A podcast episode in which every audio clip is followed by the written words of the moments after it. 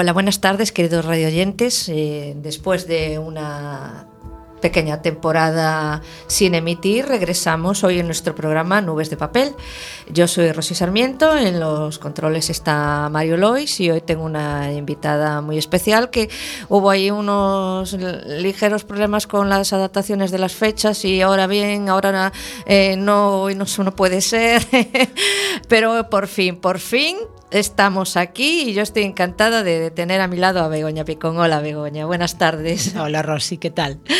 Bueno, pues nada, hoy venimos a hablar de un montón de cosas. Eh, creo que, como siempre, nos va a quedar los tiempos cortos porque en la radio siempre es así. Parece que que al principio es mucha cantidad y después se va reduciendo, se va reduciendo y cuando nos damos cuenta dices, Dios mío, ya acaba el programa y tantas cosas en el tintero. Bueno, de todas formas creo que va a dar para mucho, así que vamos a empezar con una introducción musical y hoy tenemos a Charles Aznavour con La Bohème.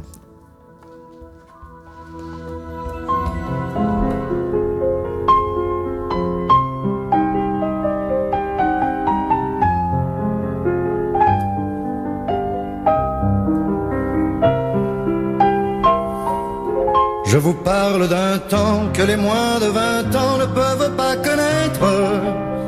Montmartre en ce temps-là, accrochait ses lilas jusque sous nos fenêtres et si l'humble garni qui nous servait de nid ne payait pas de mine.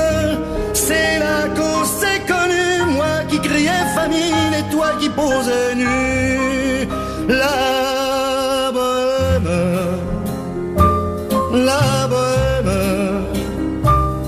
ça voulait dire on est heureux. La bohème, la bohème, nous ne mangions qu'un jour sur deux. Dans les cafés voisins, nous étions quelques-uns qui attendions la gloire. Et bien que miséreux, avec le ventre creux, nous ne cessions d'y croire et quand quelques bistrots, contre un bon repas chaud, nous prenaient une toile, nous récitions des vers groupés autour du poêle en oubliant l'hiver. La bohème, la bohème, ça voulait dire tu es jolie.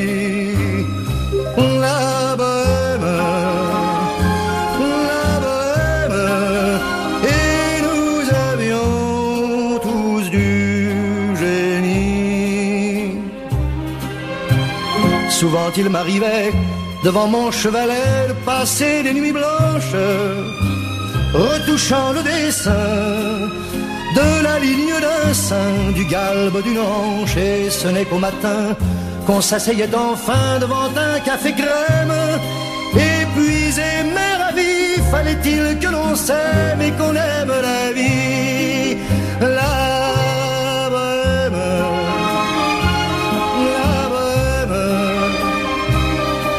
Voulait dire on a vingt ans. La bohème, la bohème, et nous vivions de l'air du temps. Quand au hasard des jours, je m'en vais faire un tour à mon ancienne adresse, je ne reconnais plus ni les murs, ni les rues qui ont vu ma jeunesse en haut d'un escalier. Je cherche l'atelier dont plus rien ne subsiste. Dans son nouveau décor, mon marbre semble triste et les lilas sont morts. La bohème, la bohème, on était jeunes, on était fous.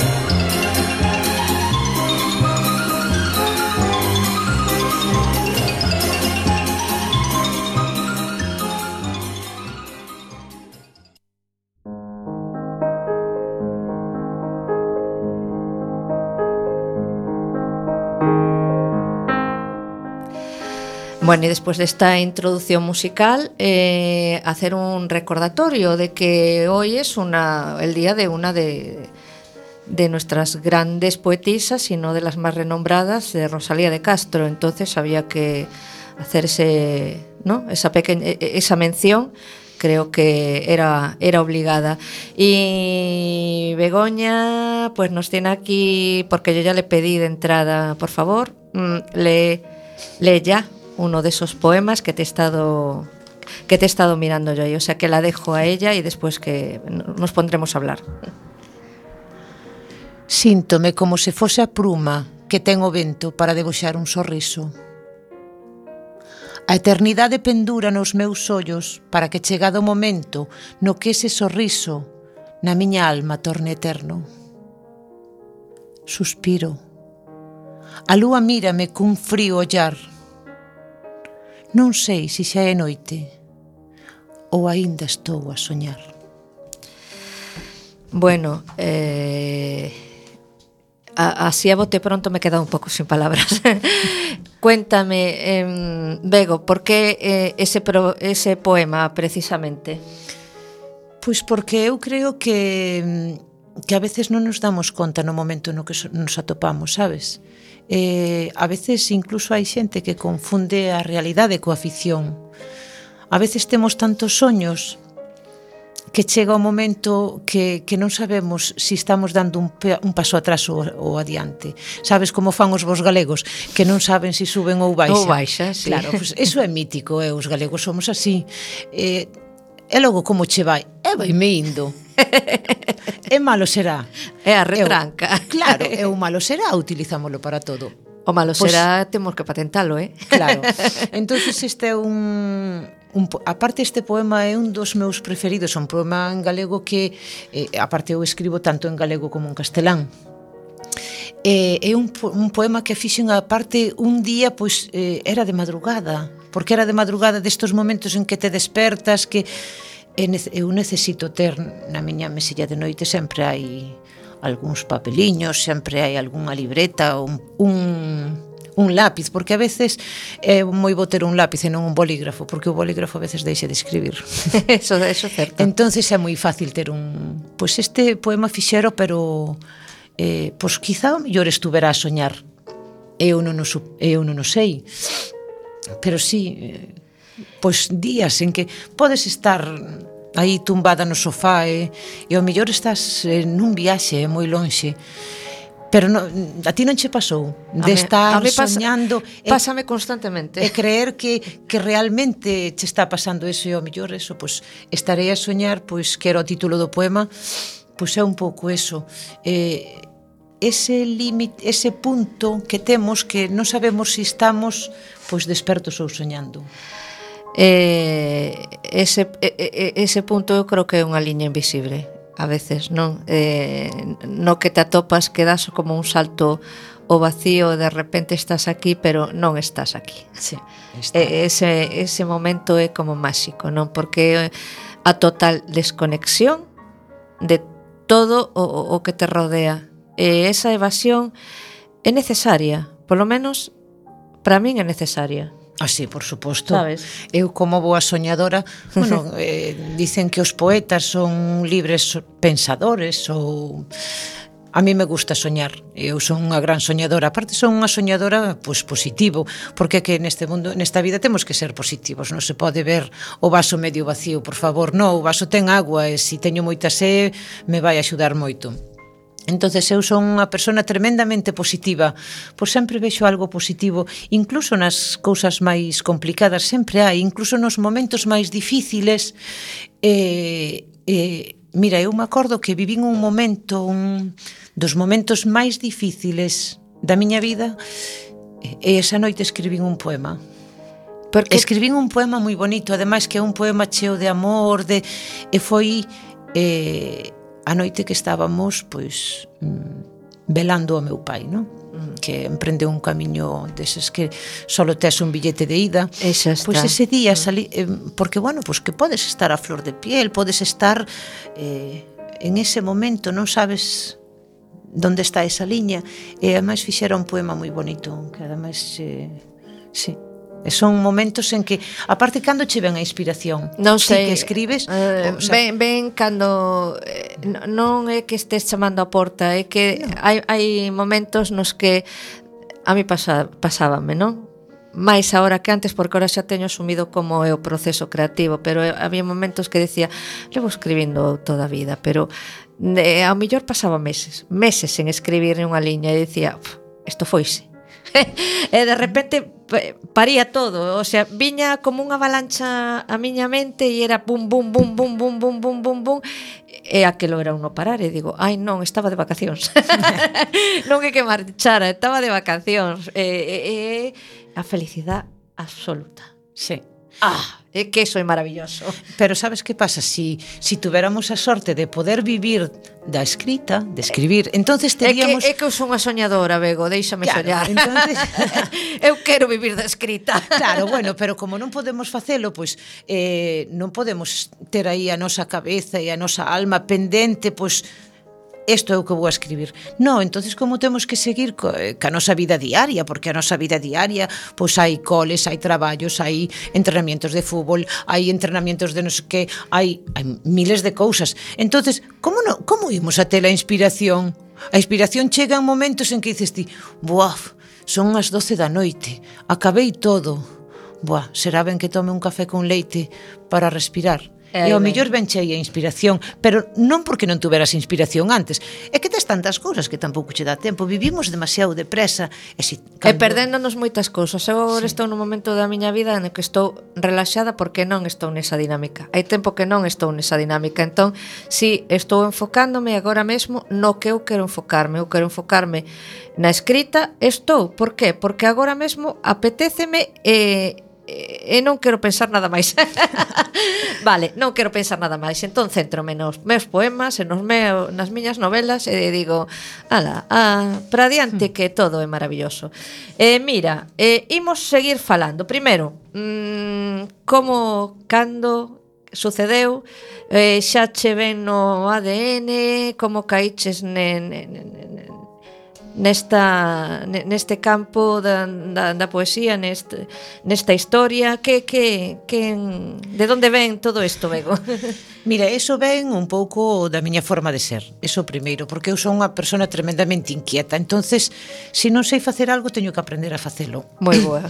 entonces eu sí que escribía, pois a mí me encantaban escribir pequenos relatos, pero a veces microrelatos e a veces grandes relatos, pero me gustaba eh, porque eu sempre de disfrutei moito pois expresando e a mí me gusta expresar eh, pero despois un, un bo día unha amiga pois me dixo colaboraba naquel momento creo que fora cando abrir o periódico de Arteixo e tal sempre escribía os meus artigos dixo, é que por que non faz poesía? E eu, pois, a verdade é que nunca se me do Dixo, é que é unha pena porque porque ti mm, mm é que ti naceches para a poesía. E foi a nosa compañeira Lucía Vilches. Ai, Lucía Vilches. E que eh. ademais eu quero con, con todo o meu corazón porque a quero moitísimo. Eu sempre digo que Lucía Vilches é un pouco, por eso sempre eso, que é a miña mamá na poesía, pois é precisamente por eso. Porque pois foi ela que me insistiu e mira, o primeiro poema que escribín, eh, bueno, tiña así, pois cousiñas, non? Pero o meu primeiro poema, que ademais está está metido no primeiro na primeira escolma poética que fixemos pois varios poetas, que se chama eh, Latidos Latexos, porque, bueno, éramos varias personas coas mesmas inquietudes, e uns escriben en galego, outros en castelán, eh, E despois estou eu, que escribo en galego en castelán. Porque... Moi ben. Entonces aí, eh, eh, mira, ese poema eh, porque un día eh, eu teño dous fillos, un fillo, unha filla e un fillo. Entonces a nena que é a maior me, me dixo: "Mami, é que temos que facer un algo para o Día da Paz." E que, que, que podíamos facer un poema, dice a profe entonces eu eh, foi nese momento cando escribín o poema de la paz, que ademais eh, seguro que ti viches en algunhas presentacións ou cando interviron os meus nenos en algunha presentación, sí, alguna vi. sempre eh, facían ah. o poema da paz incluso o neno, sobre todo, fixo moitas veces, porque claro, ele empezou moi pequeniño a ir comigo para todas partes, e é o poema máis fácil. E decía que eh, darlle un beso a mamá é un pedaciño, un anaquiño de paz, eh, darlle un beso a papá é un anaquiño de paz. Ese poema inicialmente foi en foi en castelán, en castelán que iba para o cole e foi eh, de verdad o primeiro poema que fixen bueno, que despois mm, traspasou esa liña e acabou en un libro. E é un poema que dice moito, a veces eh, incluso profes do cole, onde van os meus fillos, mira, é aquel poema que tiñas da paz, e eh, ademais puxera no, no, un ano puxera no anuario do colegio, eh, porque era eso, era mm, darle un beso a papá, es un pedacito de paz, eh, ayudar al más necesitado es un pedacito de paz. Bueno, ahora non me acordo, despois eu encontro por aquí, eh, lo contarei, pero sí, era un pouco no mirar el color de la piel, es un pedacito de paz. Es que... Eh, y si eh, juntamos todos estos pedacitos, ¿habrá paz? Entonces que quizá... Qué bonito. Sí, eh, a ver se si o topas, eh, sí. pero eh, se si non o topas, vai buscando outro. Sí.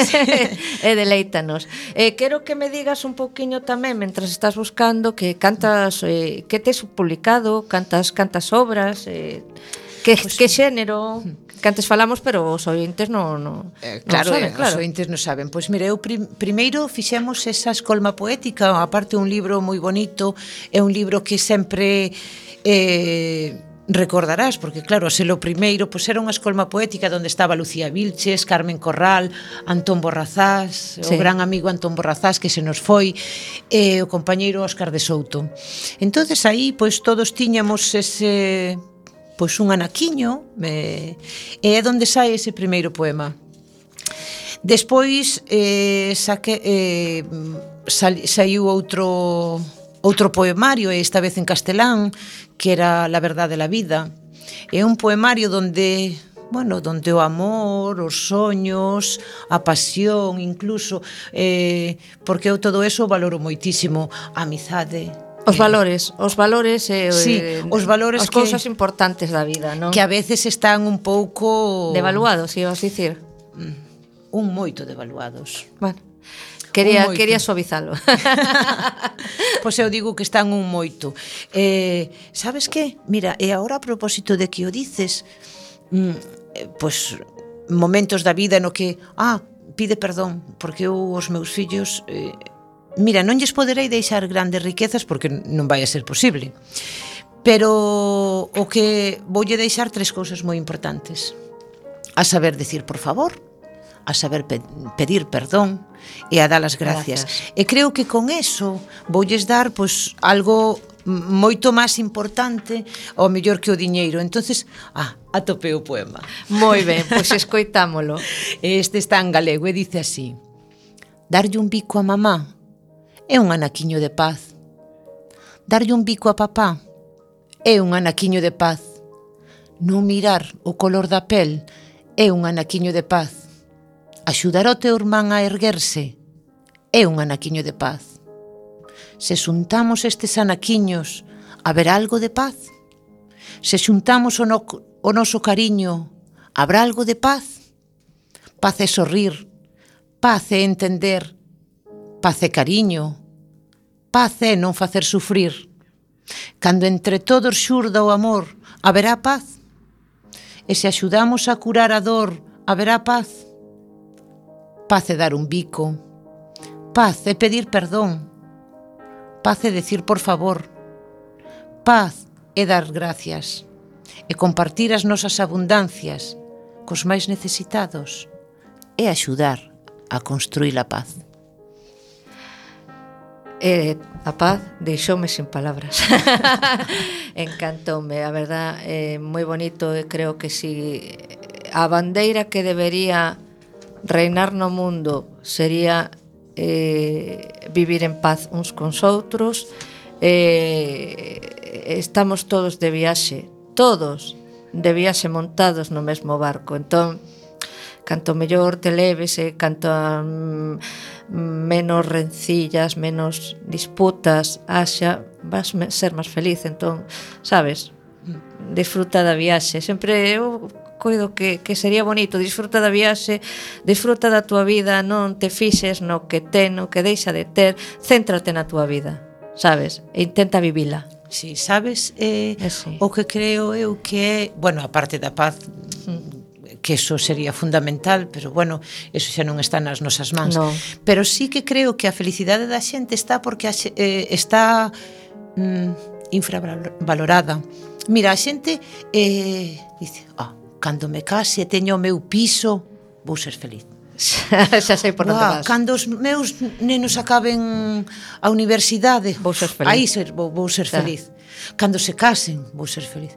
Cando me xubile, vou ser feliz. E chegas, despois da xubilación, aínda non foche felices. E sabes por qué? Porque eh, a vida é como un, unha gran escalinata no que arriba temos unha bandeira e todos miran pa a bandeira sin darse conta de que en calda peldaño que temos hai erviñas, Eh, que son os nosos pequenos e os grandes momentos que vas perder si solo miras para a bandeira que hai arriba. É que sabes o que pasa, isto é como eh, non, non te fixes en chegar a meta, disfruta do camiño, porque a fin de contas si non sabes onde, onde vas chegar, ata onde vas chegar. Non podes estar planificando, é que o día de mañán, é que o día de mañán, como o, día de mañán non chega, o mellor vaste antes do día de mañán, é que vives que, o que viveches. Hmm. Sabes? Este pasas facendo planes que nin siquiera sabes se si vas a cu poder cumprir. Entón, céntrate no día a día e facer claro. tu día a día, sen ir máis alá, porque No, é que ademais, se si te marcas moitas metas, eh logo frustración sí. tamén. Eh logo, claro, a ti que máis che dá que que que acabes de pagar o piso, que que si que si, que é importante, hombre, claro que si. Sí pero dende logo eh, pois un sorriso de un neno, un sorriso de un familiar. As pequenas cousas, sí, as pois pequenas pues, cousas que o que nos perdemos. Sí, hasta unha caída que sea pequena, claro. Pero hai que ter un pouco eh, en conta todos esos pequenos momentos porque esos, esos pequenos momentos son os que nos axudan a seguir para diante. Eh, as cousas que nos pasan pasan por algo e eh, nos axudan a crecer como persoas. Eh, nos estamos poñendo moi filosóficas, eh, e entón sí. vou a, a facer outra pequena introdución musical e imos escutar unha canción de unha cantante que descubrín que gustame moito, se chama Mon Laforte, Laferte, e Enrique Bumburi e la canción es Mi Buen Amor. La escuchamos. Amor Pues la verdad no hay otra cosa que yo pueda hacer. Tú no cambiarás, no me vas a convencer de que ahora sí todo va a estar bien. ¿Hasta cuándo?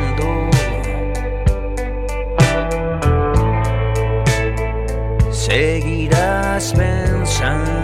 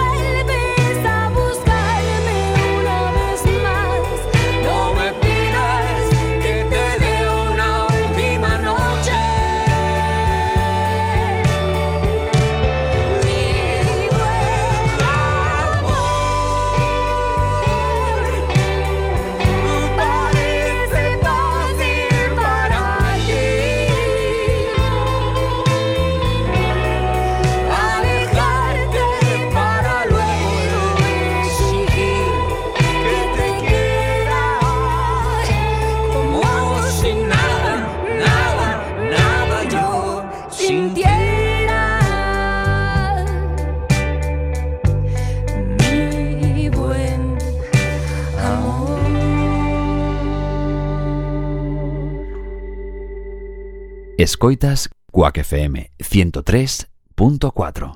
Nada que ver. Emisora comunitaria de A Coruña, a emisora dos cidadáns.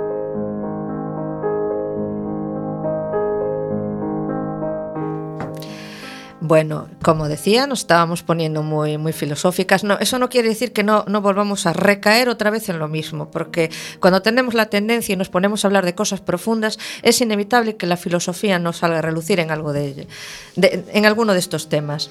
Estaba hojeando el libro que trajo, que trajo Bego, eh, La mirada del viento, ya el nombre es de una sugerencia eh, y una sutileza increíble. Y como yo siempre le hago mucho caso a mi, a mi instinto y se abrió en una página, voy a leer este poema eh, porque ya el título a mí me embriaga, entonces os, os lo quiero leer. Bellas garzas en mi estómago. Bellas son las garzas bajo la intensa lluvia de un día de primavera, cuando un gran estruendo rompe el silencio. Arde mi estómago en la acidez de tu vida, que no me deja de descansar y me convierte en náufrago. Naufragaré sin saberlo en el caudal de la tristeza por encontrar esa primavera que desean mis ojos y llegaron las garzas con las primeras lluvias para traerme sonrisas y largos besos de tus labios. A mí personalmente me parece de una delicadeza exquisita y, lo que he estado leyendo, porque el poemario es bastante, bastante denso, ¿no? Es eh, todo en la línea, eh, o sea, preciosista, que yo estoy descubriendo ya cuando escuchaba, he escuchado a Begoña recitar más veces y, y siempre me, me, ha gustado mucho la poesía porque es como ir de puntillas, ¿no? Es algo tan sutil que es como caminar de puntillas y yo creo que e, eso le, da un, valor todavía eh, más, no, encuentro la palabra, pero más, eh, impactante para mí, porque es como flotar, como estar flotando cuando lees uno de esos poemas. Eh, Begoña, cuéntame un poquito, aparte de, de la poesía, dices que tú eres un, te defines como artista, entonces quiero que nos cuentes qué más facetas tiene Begoña. Pero mira que nos queda media hora. Bueno, pues pues empeza. a min a verdade é que o que me gusta é crear. Da igual que pois houve un momento da miña vida no que a verdade é que tampouco non estaba moi ben anímicamente como para escribir. E a mí me gusta, pois, eso, escribir yo amor, amistad, a todas estas cosas. O vento, porque teño moitos poemas pois, referidos ao vento, ás olas do mar, a, pois, entonces non a verdade é que non estaba moi ben e como tampouco me concentraba moito a hora de ler, que é unha das miñas pasións, uh -huh. pois me dediquei a pintar. Moi ben, entón tamén claro, entonces, que faz óleo e eh, acuarela? Si, sí, en óleo. óleo. Entonces teño a miña propia técnica porque bueno, porque non fun a ningún lado a aprender, entonces vou pouco a pouco. entonces eso serviu para poñer cuadros na casa que non había. Mira que ben, encher paredes está ben. Sí, e teño moitas paredes, eh, aseguro. Entonces Sí, entonces a mí me gusta crear, da igual con que, pero o importante é crear. E aparte eso axuda anímicamente e, e moito as persoas, e, sobre todo as persoas que te podes encontrar en un momento da vida malo. Crear é, é importante, pero da igual, dame un trozo de tela, pois facemos un vestido, eh, facemos eh, eu que sei, a ver que podemos facer, podemos facer un broche eh, moi bonito para a chaqueta, podemos facer un broche para o pelo, para as nenas, podemos facer mil cousas, unha bolsa. Ahora sabes que hai que facer bolsas para ir á compra, Rosy. Xa. Bueno, as de bueno, tela de toda a vida, non? As de tela de toda a vida, pois pues, eu teño pois pues, eso, un montón de bolsas feitas que que se si chegas á miña casa, non miña a miña casa, se ves a miña casa, ai que bolsa tan bonita, Begoña, pois pues, leva, pero tens que vir á miña casa, senón non che dou as bolsas. eso que é unha invitación. Tomo pois xa palabra, eh. Claro, Claro. Xavi, eh, xa te avisarei cando fagamos esas noites de poesía e Por favor, ao lado da lareira. Ti sabes que ben se está? Ai, Colume encendido. Bueno. Sí, sí que temos eh... feito algunhas e, eh, bueno, eh, eh, genial. Miguel Queipo ca guitarra. Que pues, bonito. sí, sí. Eh, Miguel Melero tamén. Ese non eh, no, no, no coñezo. No, bueno, pues no. eles traen a guitarra, poñemos os poemas. Eh, esos son, esos son veladas Increíble. increíbles. Sí, pois pues, eh, increíbles. que. E despois nós temos temos alguén moi importante desde logo na miña vida que a persoa que comparto a vida, que aquí tuve os meus fillos, que é Miguel, que é un, anfri, un anfitrión excelente.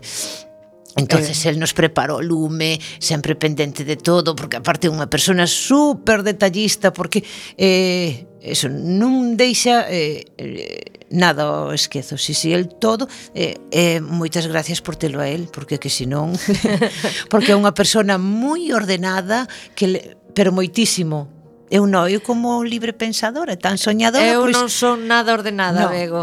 O sea que o... sí, sí. No, sí. para nada, para sí, nada. alguén ven a miña vida un home destos que me impacte así, ¡pah! que que sexa ordenada, porque sí, sí, senón eso va a ser caótico. El sempre nos prepara todo, nos prepara o lume, nos prepara todo, todo para eso, eh? Se si aparte é unha persona moi meticulosa, moi así. Entonces, esas veladas son inesquecibles, Ay, de verdad. Sí, además, pois pues está, me pon, estás me poñendo os dentes largos, eu xa, xa pois pues que... para a próxima que haxa te, te aviso, xa verás, sí.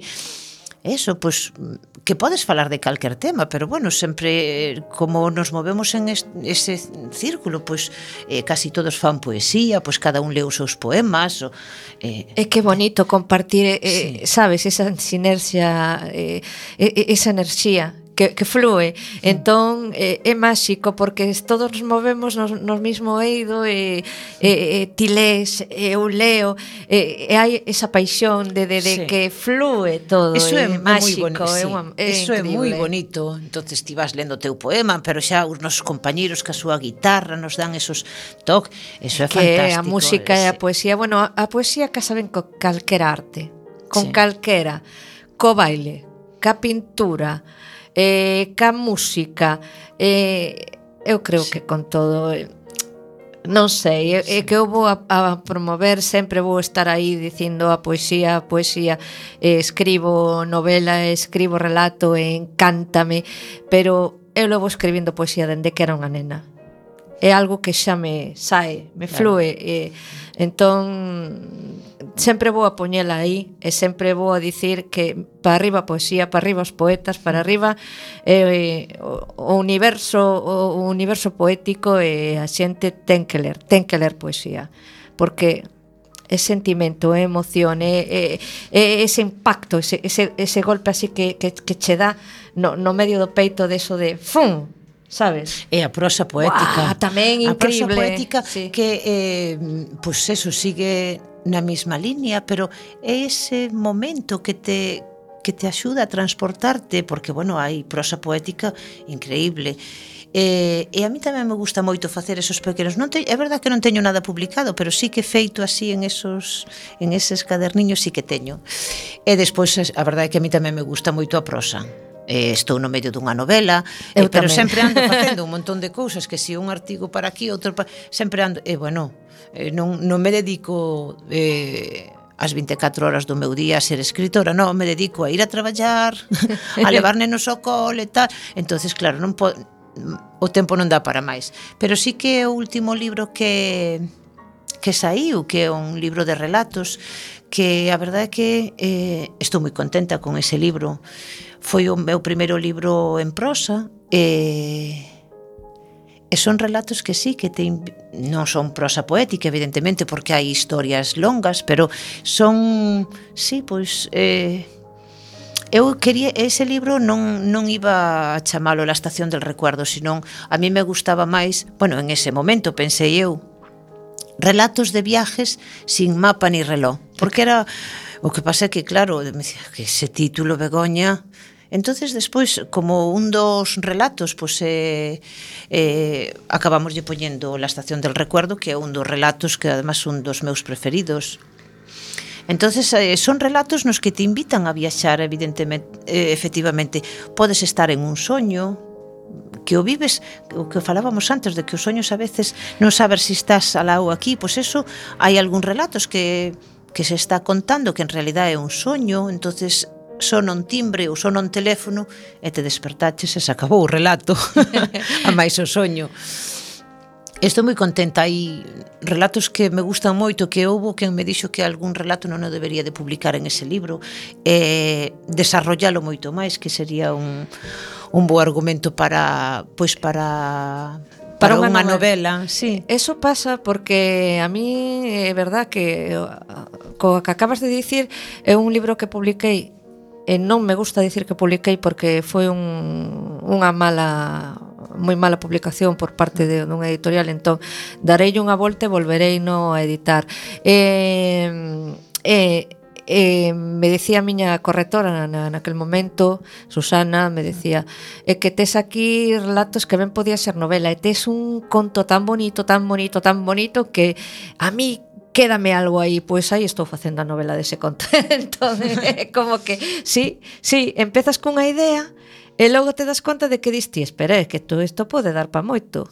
e tanto que dá, empezas a soltar carrete e despois non ten parada. E, e mira, e quero que que leas outro poema. mira, eh, temos aí un ointe que eu non sei moi ben onde está, pero sí que me trouxo hasta aquí. Eh. Entonces, eh, eh si me permites, claro. vou dedicar. Sabes, porque levamos casi 30 anos xuntos. Oh, bueno, é que eso xa é para botar cohetes, oxe. A que sí? Vamos. Entón, sí, casados levamos, pois, pues, 27. Buah, Entonces bueno. este poema fixera yo, pois, pues, fai moito tempo. Eh, e vai para ti, Miguel. Escoitamos. E dice así. Se titula Si me deixas. Si me deixas, Voarei o, te, o teu carón ata que a maina treboada deste camiño chamado vida, ata que o vento nos espalle e seamos pó. Si me deixas, meu amigo, meu amante, meu compañeiro, só si ti me deixas, camiñarei o teu carón ata que chegado o momento en que a nosa pel enrugada deixe tenros ao loumiños, de mans cansadas por tantos traballiños, que por este eido ten pasado. Si me deixas, meu compañeiro, meu amigo, meu amante, dormirei o teu carón cada noite. Se ti me deixas, nesta caixiña que che dou, levas enteiriño meu corazón. Si me deixas, meu compañeiro, meu amante, de hoxe en diante, camiñarei só a túa beira, nunca silandeira, porque non sería eu. Só se ti me deixas, E se eu quero, camiñarei por sempre ao teu carón. Ah. eh, se me tratas así vou vir eh. máis veces, eh. non, é, é que non sei, eh, hoxe de verdade gustaría meter outra invitado outro outro carón porque estou encontrome eh, que me quedo no, que quedome inhabitual en mí sin saber que dicir, non? non teño facilidade de palabra, pero é que cando, que... cando emoción flúe tanto, sabe, ese, uf. Sabes que pasa? Fala, por favor. Mira, eu sei que os meus poemas pois como con recursos non teñen grandes recursos literarios, pero é que tampouco pretendo. Eu só quero que os meus poemas se entendan e quero transmitir algo.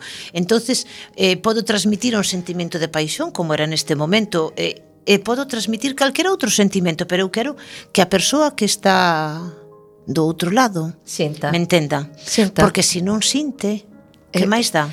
É que estamos na mesma onda. Claro, entonces estamos na mesma onda. Aí eh, ao largo dos anos e incluso dos séculos hai po, hai mm, poetas e houbo poetas e hai poesía moi boa, con recursos literarios increíbles. Pero ti te acordaste no cole se entendías de verdade algún poema dos que che mandaban a analizar? Mm, non, poucos. Entendí algún, pero entendí algún. Había sí. outros que leía e leía e leía e non... Entendíamos non e tiñamos moi claro o de Adiós ríos, adiós fontes da nosa querida Rosalía. Sí. Ese sí, a que sí? Sí, Entonces... bueno, y los versos de Becker, perdón. Sí. ¿Quién no entiende? Volverán las oscuras golondrinas de tu balcón unidos a colgar y otra vez con el ala sus cristales jugando llamarán. Yo no me sé poemas míos, ni dos tristes versos. No, yo tampoco. Pero, de verdad, ni uno. pero me sueltas a Becker o Espronceda o algo del, bueno, de Lorca de memoria me sé menos, pero es que de Becker yo me los había aprendido. Era increíble el tema de Becker, yo no sé. A mí un día me, me, dis... me enamoró, de, fue el primer poeta en enamorarme, sí. A mí un día me dixeron que que ti lees moito a Pablo Neruda, verdad? Bueno, ya. Porque que igualita, e mira, queres que che diga a verdad, Rosy? Non lees a Neruda. No. Pero despois sí que leín algo eh. sabes? Pero, eh, pois non me gusta. Non é que non me guste, que si sí me gustan algunhas cousas, pero bueno, aí eh, eu son unha persona con moitos principios. Uh -huh. Entonces, cando hai al... Si, si non me gusta como eres, non vou a ler nada teu. Xa, xa sei por onde vas. vale, entonces, hai momentos e hai cousas que pasan na vida, pois, que por moi boas cousas que fagas, se fixeches unha mala, pois, ao mellor non me Xa. Ti me entendes, verdad, Entendo Rosa? perfectamente. Entonces non é un poeta que non é un que sei que é alguén que estuvo aí, alguén que é moi importante, pero bueno, pois eh, sí. que non me acaba non me acaba de convencer. Vale, eh, a mí gusta me gustaba Neruda, eu leín o de os 20 poemas de amor, unha canción desesperado, mítico. 20 eh, veces. É eh, un montón. Sí. Eh, eh, despois, claro, que pasa que eh, eu todo o que collo e que vexo que, que ten unha emoción e que, que me gusta e que me transmite eh, tendo moito o, o tremendismo, son moi trágica son moi tráxica, recoñezo tendo moito a, a traxedia. Entón, todo o que ten un impacto emocional forte, como tipo eh, Silvia Plath ou, o Pizarnik o poetas así con una carga emocional fuerte, que realmente tú lees sus versos y, y te puede gustar o no gustar, pero no te van a dejar indiferente. Ya. Eso é unha garantía. Sabes con que me pasa a min? Con que? Con Benedetti. Ah, Benedetti, Benedetti, é Benedetti é increíble. fan de Benedetti. Benedetti ah, é moito. Mira, o seu poema de Si Dios fuera unha mujer. Ah, es ah, precioso. Ah, de verdade, sí. é que eh, hai momentos en que non o podes ler porque depende quen estea, sabes, porque nos temas de religión sí, esas sí, cousas, sí, pero sí. bueno, si Dios fuera unha mujer, a min é que é un poema que que me encanta. Bueno, moitos, ten moitos poemas del que, que che poden cantar, porque sí que te transportan. É un poema, un poeta que sempre tratou o amor de unha maneira, pois, moi sinxela, moi directa temos que cortar un momentiño porque senón no o tempo corre o que eu dicía. Imos poñer a canción de Dido de White Flag que tamén temos aquí. Imos escoitala.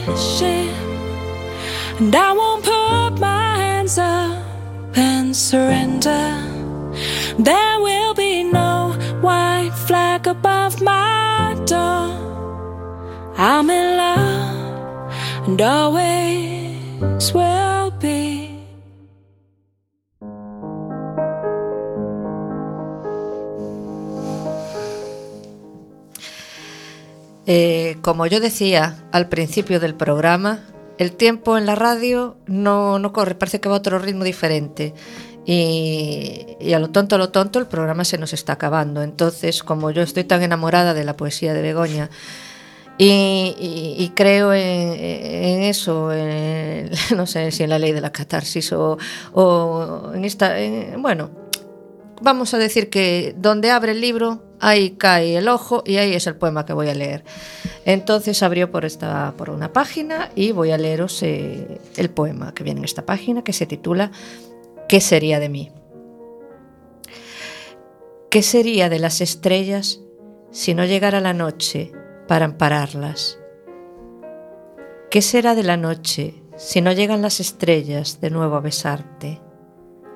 ¿Qué sería de tus besos si no sonríen mis mejillas cada vez que te acercas?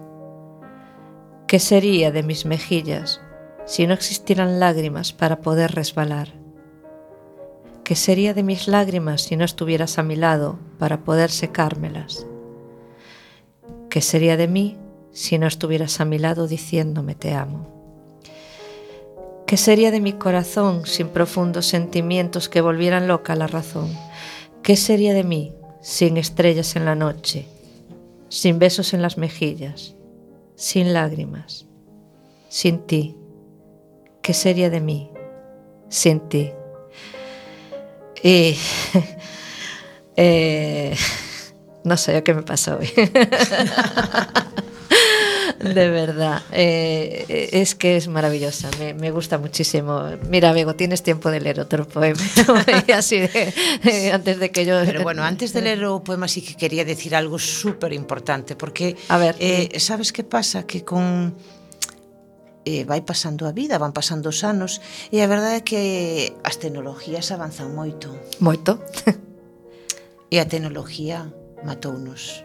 Un pouco. Sabes, porque eh, donde van esas notas que pasábamos por debaixo do pupitre? Xa, donde van esas van. cartas que escribíamos, as postales de Navidad? É que estáse perde... Todos son eh, telemáticamente. Sí, pero que sabes. é todo moi frío. Claro. E a min é eh, unha pasión que, que a mí me apasiona escribir cartas eh, que me apasiona escribir cartas. Entonces... perdemos las, las buenas costumbres a lo sí. sin, sin, sin, darnos cuenta, ¿no? Y ya no es nosotros, que ya venimos de una generación que lo hacía, es las nuevas generaciones ya no tienen, ya non crecido con ese hábito. Claro, Eso pero non si é eh, unha pena claro. porque eh, a mí me, eu teño, bueno, a verdade que teño bastantes cartas escritas, a mellor será un, un, un proxecto a corto ou largo plazo, xa veremos. Eh, pero escribir cartas. Entonces teño pois unha carta que lle escribe, pois ti acordaste que fai anos pois viñan pois xente da aldea que viñan para a cidade uh -huh. e, e bueno, pois viñan a traballar e a buscar a vida, pois uh -huh. esa esa rapaciña que lle escriba a súa nai contándolle o que é a cidade para ela. Teño outras pois que ese rapaz que marchou para a guerra e todo o que deixa atrás, pois a mí me encanta que sí que é unha especie, un relato, non, é unha carta, porque escribir cartas é moi bonito. Mira, eu teño guardadas todas, todas as postales navideñas e de aniversario, teño todo guardado o que recibín ao, lan, ao longo dos meus 46 anos. Yo tengo guardadas bastantes cosas, sí no todo, pero es bonito y luego lo revisas, ¿no? Y, sí. y, sientes esa añoranza y te transporta a lo que sentiste en el momento que recibiste sí. esa carta o esa postal. Y claro, hoy en día con todo esto del correo electrónico, ¿dónde quedan todos esos recuerdos? Claro. ¿Dónde queda? Voy a, espera, voy a mirar a la nube. ¿eh? Claro. Eh, na nube non hai nadie.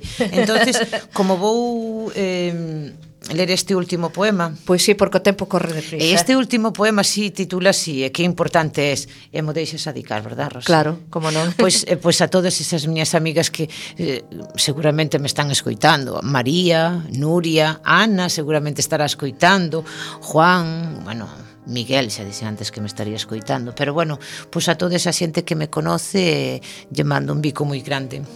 E este poema eh, se titula Que importante es? Este poema sí que está en castelán.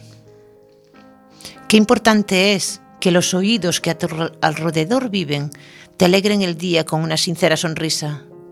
Qué importante es que las gotas de lluvia resbalen con tus mejillas con la más grande de las noticias. Qué importante es que fluyan palabras sinceras con la brisa del norte que aún trayendo el frío va siempre acompañado de los más tiernos besos. Qué importante es caminar y que a tu lado caminen los más sinceros sentimientos, sentados en los mejores cimientos de este camino que llaman vida. Qué importante es caminar con vosotros, reír con vosotros, sentir con vosotros, Qué importante es poder contar con cada uno de vosotros. Bueno, muy, muy emotivo, como todo lo que, lo que has leído, me encanta. Eh, de verdad que hoy ha sido un, un, programa, todos los programas tienen algo especial cuando las personas que, que vienen aquí eh, vienen a compartir sentimientos y, y, yo creo que eso es lo que más me gusta de, de la radio, ¿no? Eh, estar aquí compartiendo. Eh, estos son momentos impagables para mí, te lo digo, Bego. Estoy encantada de que hayas venido hoy. Hacía mucho tiempo que tenía pendiente llamarte y quería, sabía que, que, quería hacerlo. Y también sabía que me ibas a responder. Era algo que yo intuía, por, porque a veces la intuición se equivoca, pero hay otras que te enfila bien y, y percibes a, a, las personas. Entonces. Eh, me, ha, me, ha, entusiasmado que hayas venido y realmente me ha emocionado mucho. Es una vuelta después de una temporadita sin, sin emitir y qué mejor manera de, de comenzar de nuevo este, este camino. Eh, antes de terminar el programa, quiero felicitar a Mario, que hoy está de cumpleaños. O sea que eh, no te canto el cumpleaños feliz porque el, el tiempo ya vuela. Eh, te lo cantaré ahora. Como cantaches antes, o sea, non bueno, pasa nada. pero volvemos otra vez a cantarlo, non hai problema. Bueno, Moitas gracias. Nada, eh, falta que trajese aí las velas para soplarlas. No, as velas non son o importante, o importante era o pastel que vai debaixo das velas. claro, mira, mira que la, eh, eu quisen ser máis delicada co tema. bueno, mis queridos radioyentes, eh, os vou a emplazar para dentro de 15 días con nuestro programa Nubes de Papel y mientras tanto eh, desearos que seáis muy felices. Buenas tardes. Thank you. back to